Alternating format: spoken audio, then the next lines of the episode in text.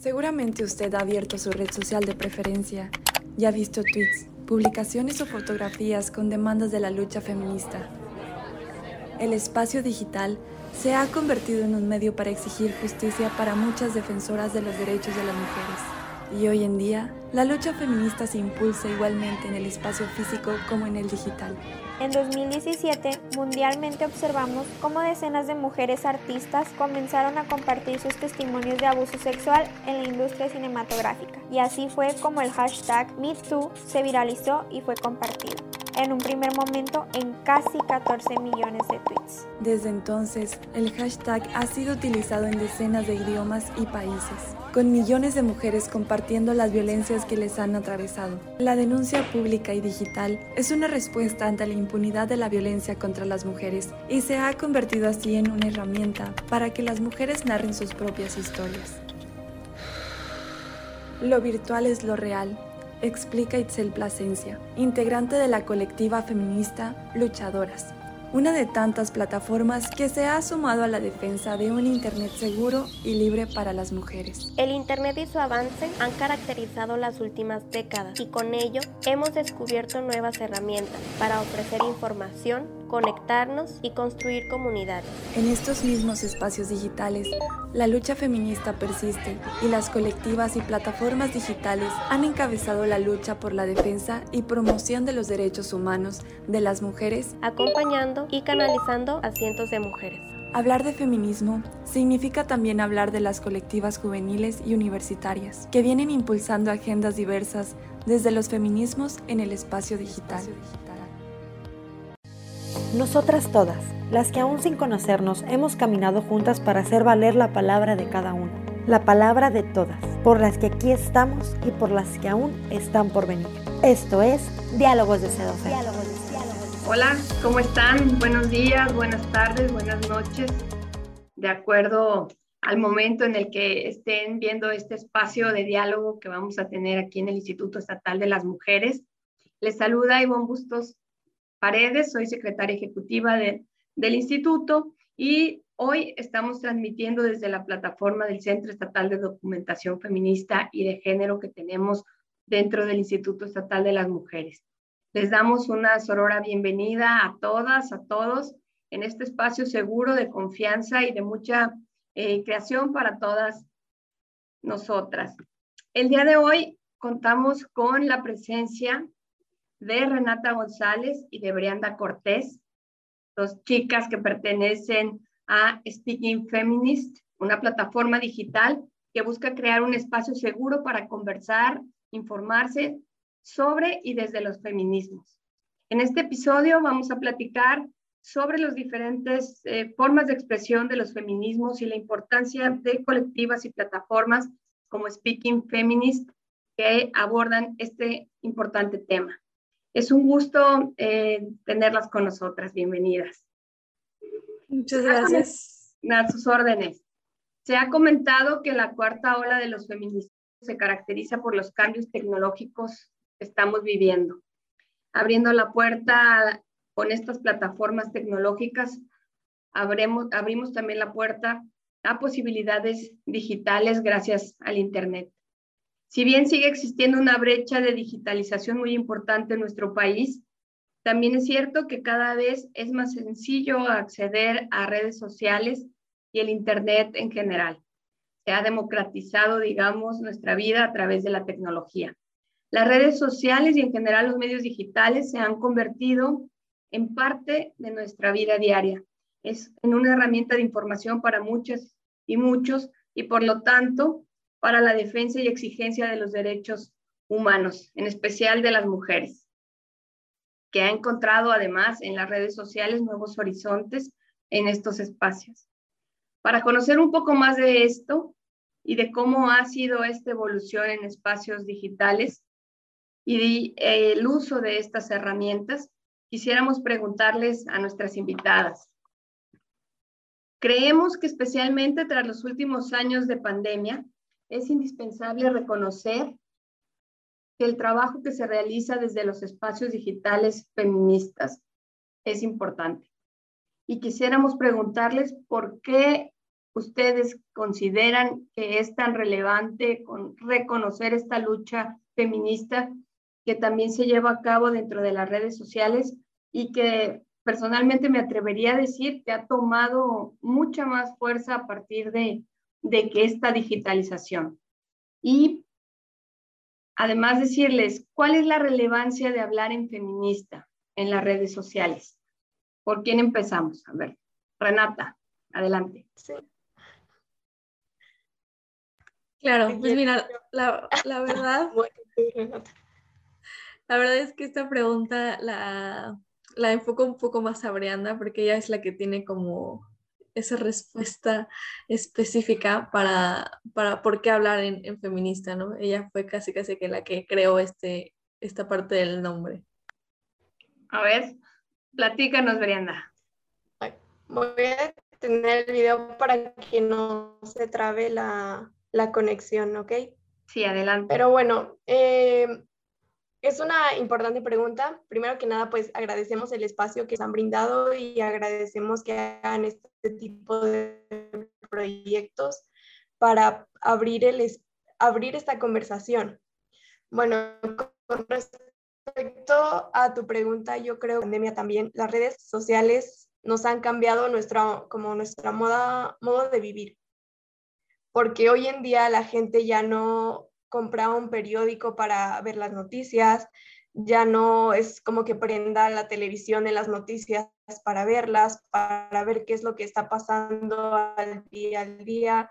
Entonces, ahora ya es más común que la gente abra su cuenta de Twitter, su cuenta de Instagram o cualquier otra red social en donde puede encontrar lo mismo que en la televisión o en los periódicos y casi al instante en el que va sucediendo la noticia. Esto es una de las grandes ventajas que nos generan las redes sociales.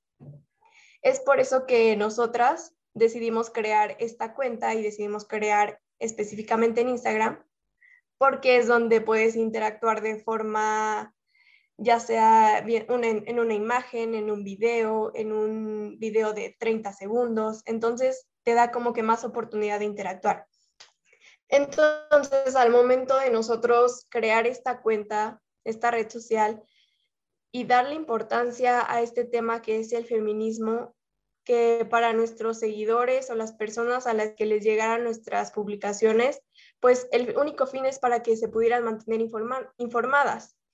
Y también es como importante como recalcar que las redes sociales, en, en, hablando de nosotras, nos permite estar como más cerca de las personas interactuar, como te decía, por medio de posts, de historias e incluso de mensajes directos.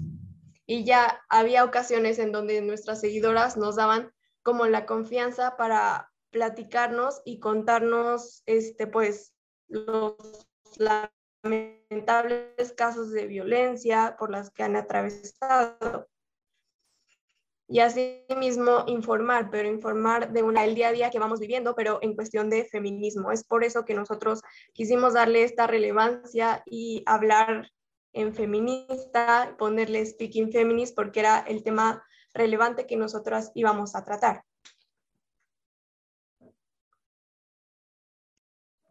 Claro, y además, eh, pues con una, con una respuesta muy favorable por parte de las audiencias de redes sociales. Y en ese mismo sentido vemos que eh, esta lucha feminista ha ido creciendo y nos gustaría preguntarles cuáles, eh, ustedes en qué detectan que sea o estribe esta relevancia de la lucha feminista eh, que se lleva a cabo en redes sociales. Pues hay, una frase que me gusta mucho, que es la de una se vuelve feminista por su propia historia, ¿no? Y en los últimos años yo creo que en las redes sociales es donde más nos llegan estas, noticias de mujeres desaparecidas, mujeres que sufrieron algún abuso, etc. Y al estar tan expuesta a esta parte de decir, oye, esto está pasando en México, eh, tantas, eh, tantos feminicidios, tantos abusos, tantas, tanto todo, también tenemos que encontrar esa parte de decir, bueno, esto está pasando, ¿cómo podemos ayudar a, detectarlo? ¿Cómo podemos ayudar a que haya una respuesta más rápida ante estas alertas de, desapariciones, etcétera? Entonces, pues había mucha, o sea, válgame la redundancia, pero en los últimos años ha habido demasiada eh, relevancia ante las marchas, relevancia ante, ante todo, todos estos proyectos feministas y a veces incluso nosotras nos quedábamos con la, con la incógnita de, no, de decir, entonces, ¿qué es el feminismo? O sea, ¿por qué estoy luchando? ¿Por qué estoy parándome en esta macroplaza con una playa enamorada a decir, yo soy feminista, ¿no? Entonces, esa era parte de, de lo que queríamos como que se supiera, ¿no? Porque realmente a nivel, pues, eh, nosotros que estábamos en la universidad y lo escuchábamos a diario, ¿no? Decir a mujeres, es que yo no soy feminista porque las feministas son las que quiebran vidrios. Es que yo no soy feminista porque la, Y con el paso del tiempo y mientras más información había, más cambiaba ese discurso de yo no soy feminista. Más bien era, ah, ya las entiendo. O, ah, yo ya soy feminista, ¿no? O ya soy parte yo de, de esta estadística de violencia y me quiero informar sobre este movimiento feminista. Claro, y más que nada era el, oye, es que a mí también me ha pasado eso, ¿no? A mí, yo también soy parte de la violencia, o sea, viendo el violentómetro, yo también estoy hasta los últimos niveles, pero no lo sabía. Entonces, eso era lo que queríamos evitar, ¿no? Mientras más informadas estemos, menos probable es que nos suceda eh, algún tipo de abuso, o si nos sucede, pues que sepamos cómo actuar. Claro. ¿Cuáles considerarían que son los retos de, la digitalización eh, de, este, de este movimiento feminista que, que ha cobrado mucha fuerza, digamos, en los últimos, eh, yo diría que en los últimos dos años, a partir de la pandemia, quizás con la gente en casa y, y todo desenvolviéndose a través del de, uso de, de tecnologías, eh, ¿Cuáles consideran que son hoy estos, estos retos de esta digitalización, al menos de la digitalización feminista? Yo creo que, pues, ya al darle paso a la digitalización, es decir, tener nosotros la red social, sabemos que esto nos puede traer muchas desventajas, como por ejemplo, no hay un filtro con las personas que te están viendo.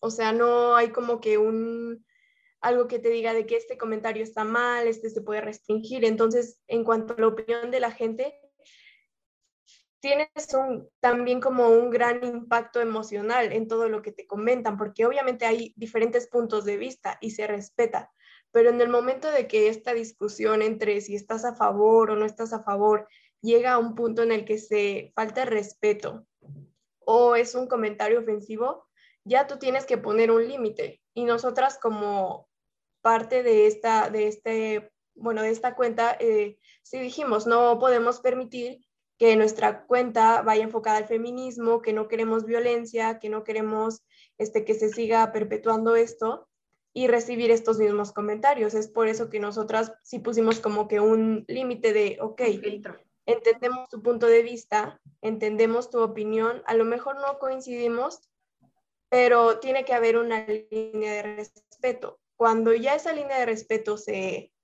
pierde o hay un comentario negativo hacia cualquier persona, ya es cuando nosotros decidimos pues bloquear la cuenta o el comentario negativo para que esto tampoco traiga un impacto emocional, que es una de las desventajas grandes que igual traen las redes sociales. Claro, y aquí damos pie a otro fenómeno que que se ha desarrollado a partir de esta eh, democratización de las redes sociales y es la violencia digital. La violencia digital de dos formas, o entendida de al menos eh, en, dos de sus formas. Una sería toda la violencia digital que sufren eh, las personas cuya intimidad se expone en, en, redes sociales o a través de, grupos, por ejemplo, de mensajería como WhatsApp o eh, otros tipos de plataformas. Y la otra sería esta violencia de la que tú hablas, Brianda, a través de estos, este hate o estos comentarios de odio que se van desarrollando en las diferentes eh, redes sociales. Eh, por ejemplo, Twitter, que es altamente violento y agresivo con, con los comentarios que se hacen ahí la violencia que se vive ahora en redes sociales y esta, esta lucha entonces, eh, ¿cuál en este contexto, cuál sería su, su, diagnóstico y cómo podemos eh, prevenirla? Ya nos hablaba sobre algunas cosas que hace Speaking Feminist, ah, particularmente sobre estos comentarios, pero ¿cómo, cómo poder ayudar a, a, las personas que están siendo víctimas de esto y cómo vislumbran el futuro con, con este fenómeno de violencia digital? Bueno, igual yo creo que así como cosas negativas, hay más cosas positivas que traen las redes sociales y esta digitalización del feminismo que nosotros vamos haciendo. Es por eso, como tú mencionabas, que la ganancia era pues que se había un amplio alcance de información.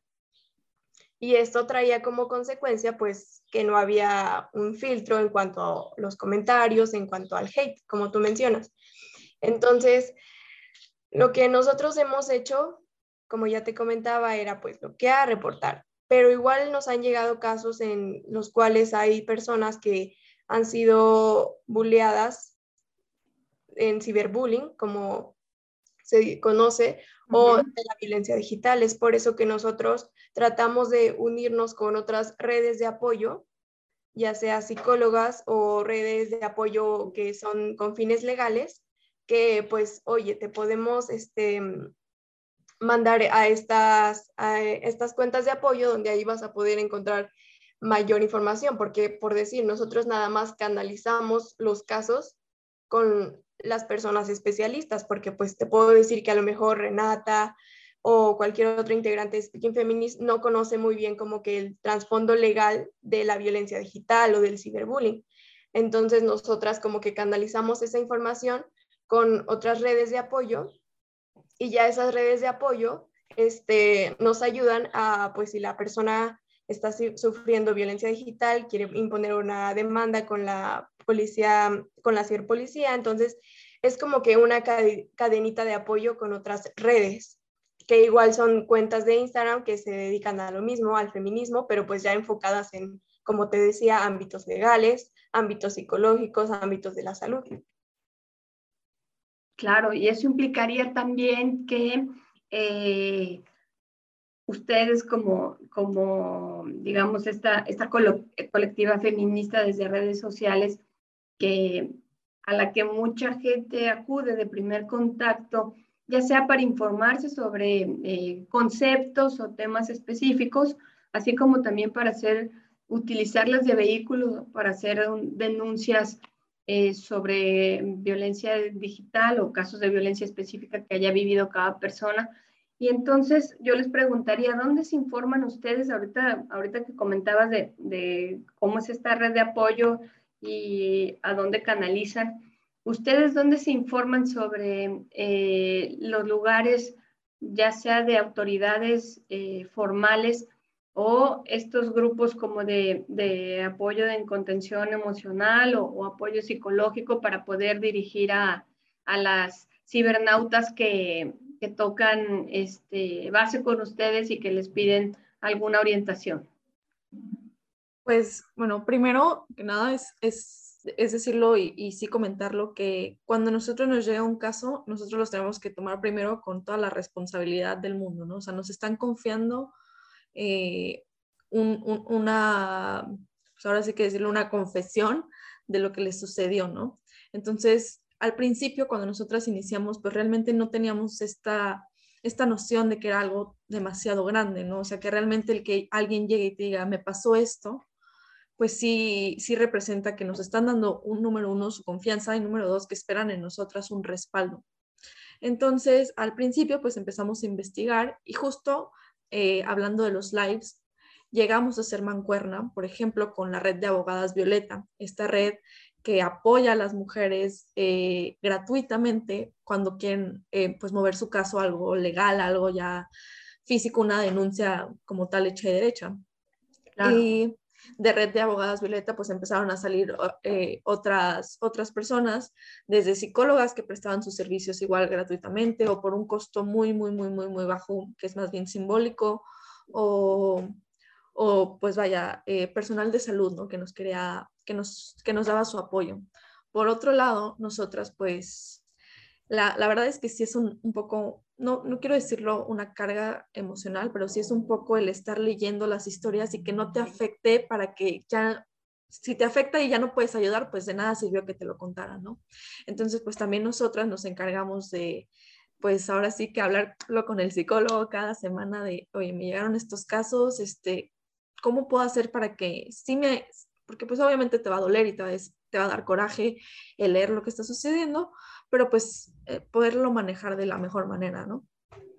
Y entonces, pues así, casi casi que, empezamos a, a, pelotearlo con, nuestro, con nuestra propia ayuda de salud mental. Y nosotras, pues, lo que más hacemos realmente es apoyar a las mujeres que quieren hacer su denuncia digital, ¿no? Que nos piden, quiero que, que me viralices este caso y pues ahí nosotras nos encargamos de, de tomar todos esos detalles y subirlo a las redes. Y pues ahí se queda por siempre, ¿no? Claro. Y además, bueno, pues se va creando esta eh, sororidad, esta, esta red de, de, personas afines, ya sea organizadas como colectivas o eh, estas plataformas que están encaminadas a, a, apoyar a otras mujeres en este tipo de, de violencias que se van, que se van viviendo.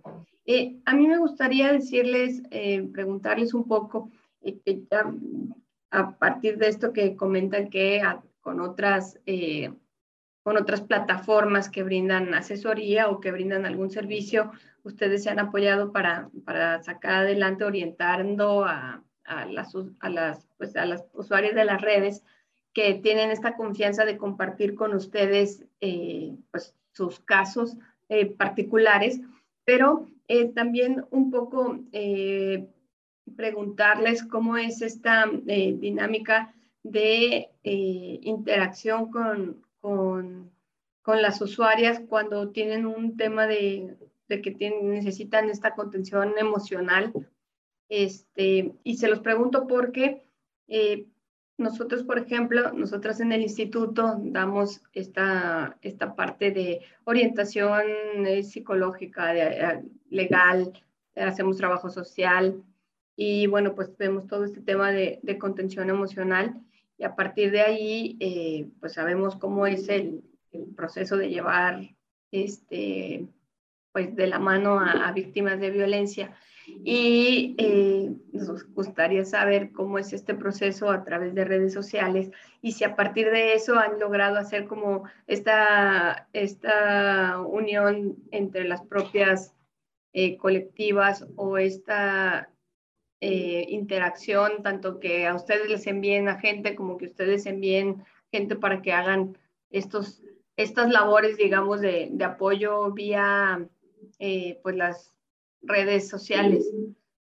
Este, ¿Ustedes cómo, cómo llevan eso y qué retos creen que o qué oportunidades ven de cómo podemos las tanto autoridades como este, diversas asociaciones que brindan servicio para mujeres, cómo podríamos em, contribuir o cómo podríamos conectarnos a través de, de las cosas que ustedes hacen? Pues bueno, realmente aquí hay casi casi que dos de dos sopas, ¿no? La mujer que nos llega, nos pide ayuda, la canalizamos con la red de abogados Violeta, con etcétera, etcétera. Y hay veces que son, hay mujeres que las canalizamos, pero que simplemente necesitan ahora sí que esa amiga que las esté aconsejando, que lo único que necesitan es alguien con quien hablar y con el con quien contarle el caso y, y, pues darle consejo casi casi que de amigas, ¿no? Entonces, pues ahí, ahí vamos variando. Por otro lado, la verdad es que sí hay una saturación muy grande de, de casos y de personas que quieren ayudar. En el caso de la red de abogadas Violeta, contábamos con que muchas veces pasaban dos semanas, una semana, y no podían darle la atención a tantas mujeres, ¿no? Porque eso nos los comentaban ellas justo en el live, ahí lo pueden checar, siempre están en el IGTV, y ellas nos decían que, sí, eh, ahí en el IGTV tenemos todos los lives con todas las, con todos los profesionales que nos han ayudado, ¿no? Y ellas nos comentaban, pues tenemos una saturación muy grande, a veces podemos tener casi casi que cada abogada 10 casos, ¿no? Por así decirlo. Entonces, obviamente, eso conlleva tiempo, eso conlleva pues incluso voluntad, incluso sacrificios de, las mismas abogadas que pues necesitan ayuda, ¿no? Necesitan también ellas crecer y no todas las, las colectivas pueden recibir demasiados casos y lo malo es que afuera hay demasiados casos. Entonces, pues sí es una parte de también las colectivas, necesitamos a lo mejor recibir un poco de, de, de apoyo para que nos digan cómo podemos actuar como primera base y que no sea una ayuda nada más de, ya llegó, te lo paso a ti, abogadas.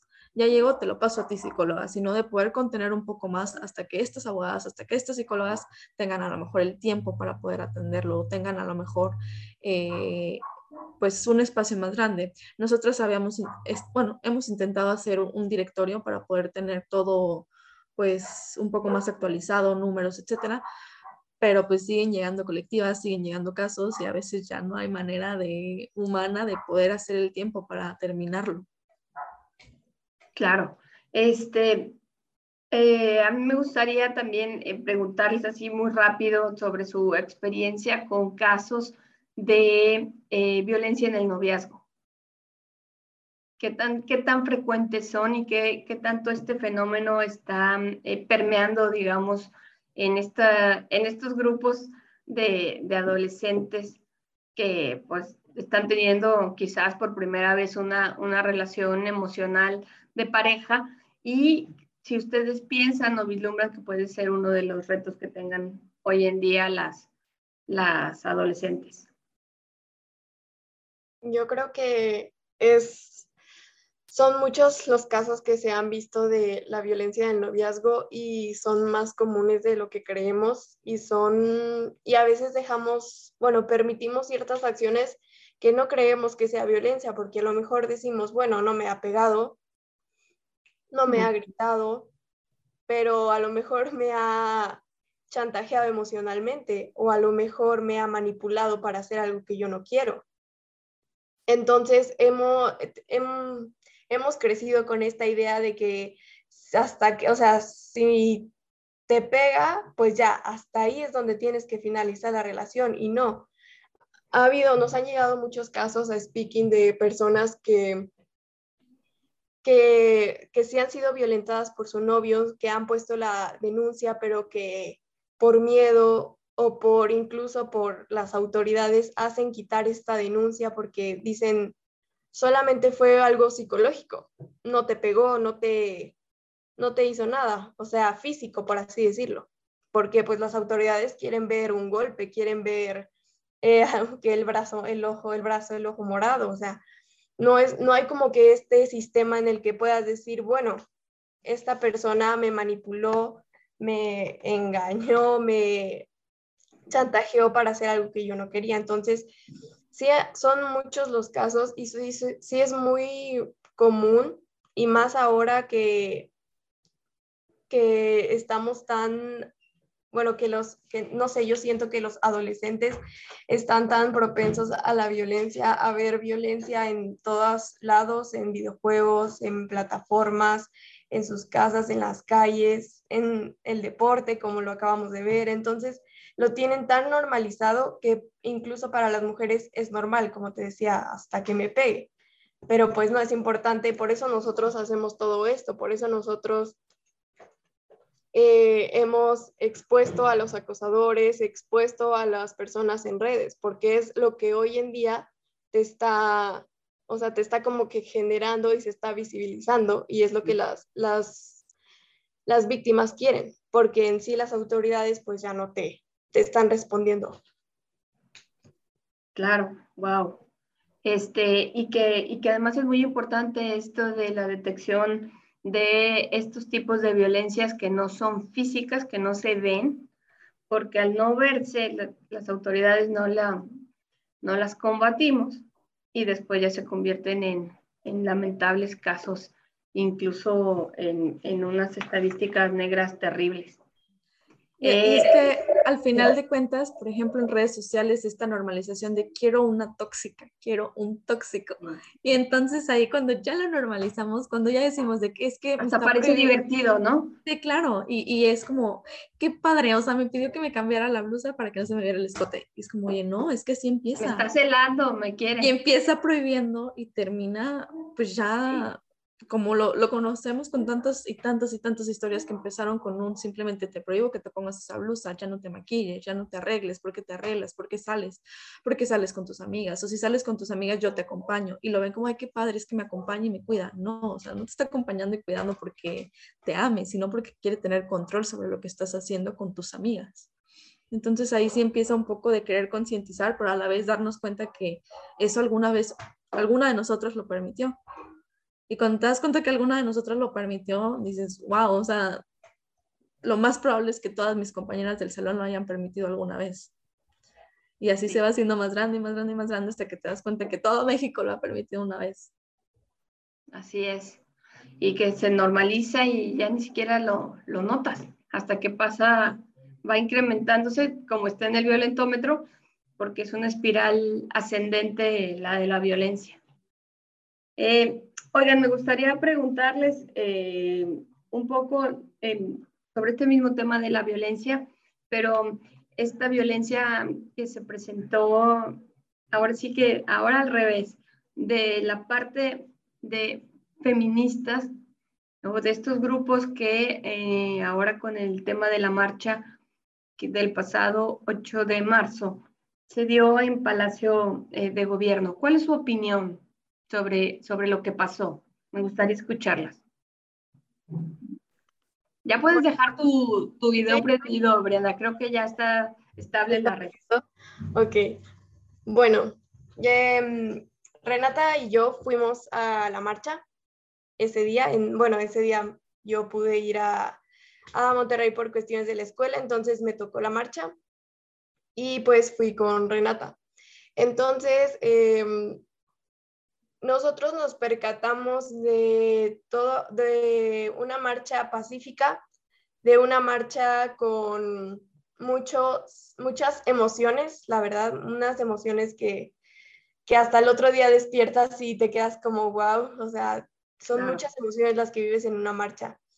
Y Renata y yo no pudimos ver bueno, eh, yo, porque me fui antes, yo no pude ver en, así en, vivo, en persona, lo que pasó, pasó con el Palacio de Gobierno. Sí nos tocó que mm, cuando estábamos todos en la macroplaza, eh, incluso estaban hablando este colectivo feminista de mujeres con discapacidad, estaba este, dando un mensaje, estaba agradeciendo a todas. Eh, sí nos tocó ciertas como que situaciones de personas ajenas a la marcha que no eran, que no venían en la marcha, que no traían como que un representativo que venía en la marcha, que no querían que pues se hicieran pintas, que los monumentos, de los vidrios, de nada, o sea, que no tocáramos nada de los del gobierno. Entonces, así me tocó como que ver esta charla de otra chava tratando de explicarle, oye, nos estamos manifestando, es la forma en que queremos ser escuchadas, no te estamos agrediendo a ti, no te estamos haciendo nada a ti, por favor, déjanos continuar la marcha. Y aquí es donde también entran como que los medios de comunicación que hacen como que quieren tener la nota amarillista, la nota de que hubo violencia, cuando no, y mm, al ver el video de que se estaba incendiando la, la, puerta de Palacio de Gobierno, me parece, en lo personal y después platicándolo con otras personas, con otras, este, con mis compañeras de speaking, supimos que fue de alguien que no pertenecía a la marcha, que no llevaba un representativo, como te digo. Eh, yo, lo, yo no lo veo como un tipo de violencia o un tipo de están agrediendo los monumentos. Hemos visto que los monumentos ahí siguen, que han pasado tres marchas en los que se han rayado, se han quebrado vidrios y los vidrios se han repuesto, los monumentos ahí siguen. Entonces, quisiéramos lo mismo con las víctimas, que fuera tan insignificante para el gobierno una vida que un monumento que se compararan en, cuando nada que ver.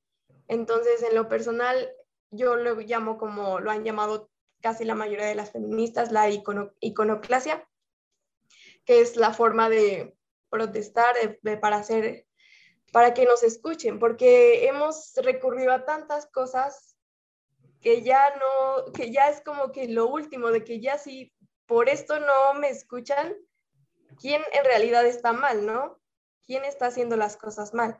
Entonces, esa es mi opinión. No sé si Renata alcanzó a ver el, el hecho y que nos pudiera como mencionar lo que ella vivió también. La verdad es que, digo, era, esa era mi segunda marcha, ¿no? Y de la última a esta, sí hubo un poco más de este sentimiento de, hoy no me siento tan segura porque había mucha gente alrededor que no pertenecía a la marcha y que simplemente estaba ahí para hacer comentarios que nada que ver, ¿no? Por ejemplo, incluso nos llega, llegué a escuchar con mi hermana eh, esta parte de cuando decimos, la policía no nos cuida, me cuidan mis amigas, y escuchar a los mismos policías decir, pues bueno, cuando les pase algo, que no vengan a buscarnos. Pues bueno, cuando les pase algo, nosotros no los vamos a ayudar, que los ayuden sus amigas. Y es este, este sentimiento de, oye, entonces no puedo estar segura nunca, o sea, nunca. Literalmente me van a cuidar mis amigas y no la policía. Entonces ya cuando llegamos a, a Palacio y, y estar escuchando uh, esto, o sea, el, sentimiento con lo que hablaban las personas que tenían el micrófono y por atrás estuvieran haciendo las pintas, por atrás estuvieran pues intentando romper vidrios, porque nos tocó a Brenes y a mí cuando eh, tiraron algo para romper el vidrio y rebotó en lugar de, de romper el vidrio y sí decir, bueno, yo creo que ya, es hora de irnos porque a nosotras pues sí no, no nos, vaya, no nos corresponde en este caso, por así decirlo, eh, pues quedarnos a, obstruir, porque simplemente íbamos a obstruir como lo que están, lo que querían realizar de las pintas y todo. Y realmente para mí, como lo dice Brenda, es el uso de la iconoclasia. Si en algún punto eh, yo quisiera hacer uso de ella, lo haría. No hay ningún, para mí no es como ningún detalle obstrucción ni nada, todo lo contrario. Se me hace que, que fue la manera más eficaz de que nos escucharan, de que voltearan a ver.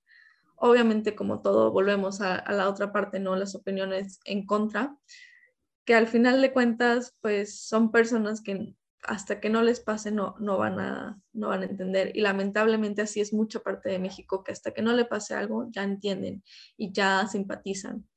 Y pues bueno, o sea, digo, al final de cuentas, eh, la, la, quema de la puerta, pues sí, nos dimos cuenta que no era por parte de, del grupo feminista, pero al final de cuentas funcionó.